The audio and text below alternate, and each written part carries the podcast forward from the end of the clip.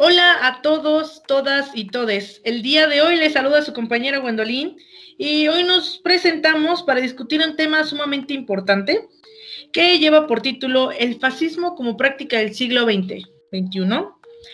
Eh, para la materia totalitarismos, nacionalismos y políticas identitarias del mundo contemporáneo.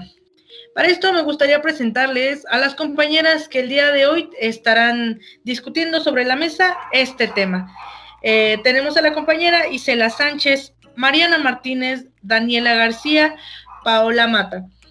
Eh, todas ellas van a estar hablando sobre este fenómeno. Bueno, todas ellas compañeras del séptimo semestre de la licenciatura en Relaciones Internacionales de la Benemérita Universidad Autónoma de Puebla. Para esto me gustaría hacer una pequeña introducción sobre eh, este tema que van a abordar, principalmente con sus respectivas características. Bien, el fascismo surge en el siglo pasado como movimiento político e ideológico, con las acciones y planes dictatoriales perseguidos por el Estado de Italia, bajo el mandato de Benito Mussolini, donde la premisa principal era de facto el control totalitario del orden estructural. Sin embargo, aun cuando su régimen fue el único catalogado de dicha forma, como régimen fascista, se ha abordado que no necesariamente y por las características culminó con Italia y sus contemporáneos del siglo XX. Un argumento completamente interesante. Precisamente por esto, en este capítulo, vamos a discutir al fascismo como una realidad presente o bien una doctrina que ha sido reemplazada por otras formas de ejercer el poder. Eh, bueno, para esto el objetivo principal será en ese sentido tener una visión analítica sobre este fascismo y reconocer si su vigencia continúa. Bien, para abrir esta pequeña discusión, me gustaría comentar la primera pregunta.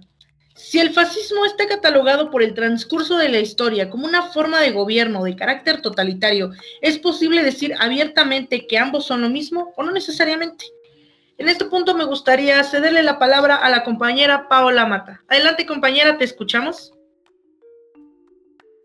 Muchas gracias, Gwendolyn, por la palabra y por la breve introducción que nos has dado. Pues como sabemos, el fascismo contenía una política de masa muy bien estructurada, así como prácticas de violencia de tipo política y social, y pues como máximo exponente tenía el genocidio, y pues eh, es necesario entonces destacar que el fascismo y sus expresiones como el nazismo alcanzaron el poder pues por vías democráticas, ¿no? Que fueron destruyendo para dotarles un carácter eh, dictatorial. Es por esto que en ese sentido, pues el escenario de entreguerras fue el que propició eh, a estos regímenes, pero dictatoriales. Y pues es cierto también que, visto desde Tocqueville, eh, el totalitarismo, de, además de lo ya mencionado, pues no solamente es esto, sino es una forma de gobierno, no solamente pues es una forma de gobierno, sino también una mentalidad colectiva en la que la sociedad entiende el poder y pues interactúa. Asimismo, pues eh, los regímenes autoritarios están relacionados con el control administrativo y es aquí la importancia en donde el fascismo eh, entra como una conceptualización en torno al fenómeno totalitario. ¿Qué quiero decir con esto? Que pues como elaboración de Occidente liberal, eh, el fascismo pues eh, recae en esta estructura eh, totalitaria que describe y resume pues diversas ideologías como las diferentes expresiones del de, fascismo que se dieron. Así también pues atenta mediante prácticas comunes y métodos de dominación. Eh, entonces, desde mi perspectiva, pues el fascismo está inmerso en un totalitarismo, más no es lo mismo. Muchas gracias. Bien, con esta pequeña introducción, con esta respuesta de nuestra compañera, nos gustaría preguntarle a la compañera Mariana Martínez cuál es su postura frente a lo anterior mencionado. Bien, en este sentido le cedemos la palabra, así que adelante compañera, te escuchamos. Hola compañeras, em, creo que estoy muy de acuerdo con la postura de Paula, lo explico muy bien en un sentido histórico también. Y para mí creo que ambos conceptos son parte de, parte de un mismo espectro, ¿no? Entonces el totalitarismo yo lo veo como una estructura general y dentro de cada contexto se va a desarrollar de una manera diferente y va a tener obviamente este, características diferentes, ¿no? por ejemplo, pues lo que pasó en Europa, que fue lo del fascismo y el nazismo. Entonces, pues partiendo de las coincidencias generales, eh, podemos decir que, que, todos tienen aspectos en común, como que es centralizador, que no tiene derechos o libertades para las minorías, em, hay una invasión completa a, la vida de la persona y cada fenómeno, en cada contexto, en cada parte del mundo, se va, a, desarrollar de una manera diferente, ¿no? Se va a aplicar de una manera diferente a su población. Entonces concuerdo mucho con Paula que si bien están conectados, cada uno va a actuar de diferente manera o se va a desarrollar de una manera diferente. Muchas gracias. Me parece una postura interesante. Aquí me gustaría retomar tu comentario, porque básicamente lo que mencionas es lo que eh, en otros sentidos se ha estado explicando como una de las posturas de la biopolítica. En este sentido, vamos a entender que no necesariamente tiene que ser represor, sino que se encuentra más eh, inclinado hacia las estrategias disciplinarias. Eh, retomando precisamente lo, dicho, me gustaría eh, nos pudiera responder la siguiente pregunta. Si con la biopolítica se da una vertiente social ligada a las técnicas disciplinarias del poder, involucrando estructuras de autoridad en las relaciones entre el gobierno y los ciudadanos que le componen, ¿tiene sentido entonces la existencia de estos regímenes neofascistas o posfascistas? Eh, para mantener dicho control, hablando en este sentido, o en realidad siguen presentes en el escenario actual. Básicamente hablando, porque, como lo habías mencionado, finalmente llegan las estructuras de control. Pero ¿qué pasaría que si más allá de control vienen estrategias de disciplina? Nos gustaría eh, escuchar tu opinión acerca de esto, así que adelante compañera, te escuchamos. Sí, creo que em, es una pregunta muy buena y creo que estas eh, precisamente lo que tú dijiste, estas técnicas o mecanismos de control biopolíticos siguen presentes en el escenario actual, obviamente, de, diferentes maneras. Mm, y creo que aunque hay muchas críticas hacia la permanencia o, atribuirle el carácter de, eterno a un fenómeno, fenómeno, histórico como el fascismo, creo que es importante reflexionar que así como nuestro contexto ha cambiado, también lo van a hacer las diferentes formas o técnicas disciplinarias, ¿no? Entonces, yo creo que se ha facilitado la implementación de regímenes totalitarios gracias al desarrollo de, la tecnología y la globalización, ¿no? que hace posible que sea también más fácil mantener una constante supervisión de todas las esferas públicas y privadas de las personas. Este fenómeno se ha desarrollado de manera paulatina, provocando precisamente que haya una normalización de estos eventos y que poco a poco no nos vayamos dando cuenta eh, cómo va evolucionando este proceso, ¿no?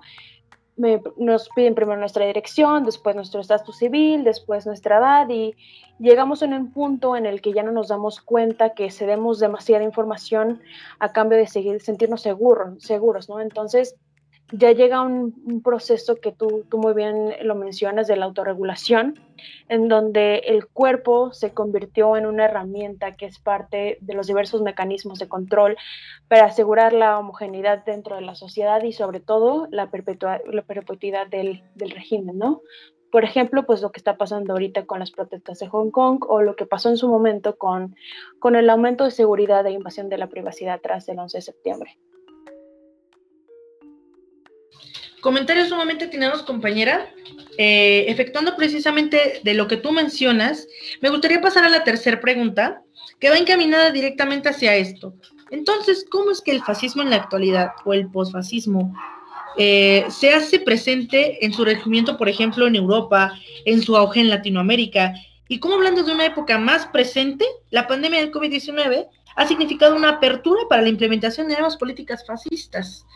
Eh, en este sentido, me gustaría pudieran responder la compañera Isela Sánchez, así que te cedemos la palabra, compañera. Adelante. Sí, gracias, Wendy. Y con respecto a la pregunta, opino que en el caso europeo, a pesar de que no sé si se le puede decir que es la cuna del fascismo con la llegada de, con la llegada de Mussolini al poder, podemos notar grandes diferencias del fascismo clásico al posfascismo de la actualidad. Y creo que una de las más importantes es que este nuevo fascismo ya no tiene el deseo de expandirse ni un enfoque con ambiciones imperialistas. Más bien busca encerrarse, alejar y expulsar todo lo ajeno a su población original. En este caso, obviamente, el hombre blanco. Y creo que un, claro ejemplo de esto es el Brexit con la salida del Reino Unido de la Unión Europea que donde donde con dicha salida busca regresar al uso de una moneda nacional y dejar de aceptar refugiados provenientes de países no europeos, respuesta a la xenofobia, la característica de esta nueva ideología. Cabe resaltar que aunque el posfascismo es un movimiento relativamente moderno, tiene sus bases y auge extremadamente conservador, ya que la única modernidad que tiene es en cómo distribuye su discurso, por medio de publicidad y posts televisivos, presentando un mensaje que genera miedo y necesidad, haciéndole creer a la gente que dichas políticas son necesarias y funcionan como un instrumento contra los poderosos que atacan a la clase media y a la clase trabajadora. Viene de igual manera como una respuesta ante la crisis económica y de los malos resultados de las democracias liberales. En verdad sorprendente cómo la extrema derecha ha logrado resurgir, volviendo a ser relevante en el continente europeo. De hecho, aquí ya hay siete países que están gobernados por extrema derecha, los cuales son Austria, Bélgica, Hungría, Polonia, República Checa y Finlandia. Creo que es importante decir que el posfascismo y las políticas fascistas solo irán aumentando, siendo más relevantes cada día. Muchas gracias. No, completamente de acuerdo, compañera, principalmente porque tenemos eh, esta mala costumbre de subestimar el hoy, que precisamente nos lleva a estas estructuras ideológicas tan permanentemente aisladas a nuestra forma de vivir, que nos hace casi imposible darnos cuenta de este fenómeno el que nosotros estamos viviendo. Eh, Herbert Marcuse lo denominaría como seres eh, completamente unidimensionales.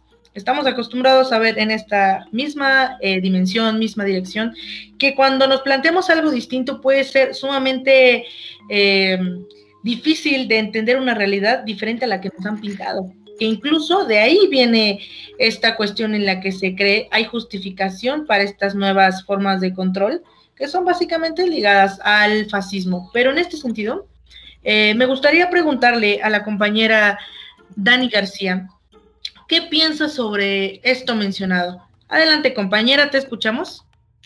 Gracias, compañera. Bueno, cuando hablamos de fascismo es importante regresar al pasado. Mm, nosotros tenemos el ejemplo de que la primera vez que el fascismo apareció en la escena política era difícil de definir y pues de advertir lo que iba a suceder, porque pues solo eran dos países y no se sabían las consecuencias devastadoras que iban a traer. Entonces, eh, es importante la memoria, memoria colectiva del pasado porque se ha transmitido de generación en generación y esto es importante porque cuando pensamos en el fascismo actual es como advertir a la sociedad sobre las posibles formas de un nuevo fascismo ahorita en el siglo XXI. No necesariamente vamos a ver una reproducción del fascismo de entreguerra, más bien este, ya no vamos a ver al ejército en las calles como se nos ha contado y como sabemos que sucedió, pero sí podemos apreciar el fascismo por medio de los discursos, por los spots publicitarios, a través de las redes sociales, en los debates políticos, entre más cosas, ¿no? Y pues también es importante mencionar que el fascismo, este, se deriva de una crisis, de un hartazgo de la sociedad, del agotamiento de las democracias, de la corrupción, cuando hay demasiado autoritarismo. Y pues también una característica del posfascismo es que señala mucho a sus enemigos y la xenofobia es un rasgo común del posfascismo. Es el odio al migrante extranjero, el racismo hacia las minorías. En el pasado lo podemos ver con el odio al judío, con el antisemitismo. Y pues podemos ver que el lenguaje cambió, pero la representación del enemigo sigue siendo la misma. Y pues también creo que es importante mencionar que el neoliberalismo creó condiciones donde los principios fascistas se volvieron más atractivos. Y bueno, eh, también podemos eh, ver eh, como ejemplo eh, el gobierno de Donald Trump y cómo fue que hizo su campaña con el lema de hacer grande América de nuevo, hagamos grande América. En su campaña presidencial, o sea, él se centró en los inmigrantes indocumentados, en los musulmanes, hizo comentarios racistas, dijo que los mexicanos eran violadores, generalizó y pues este, en ese momento Estados Unidos se encontraba en una crisis y a la gente le pareció atractivo el discurso que tenía. Igual otra característica que podemos ver en la actualidad es que nos prometen eh, el regreso a un estado de bienestar cuando eso es imposible en el siglo XXI.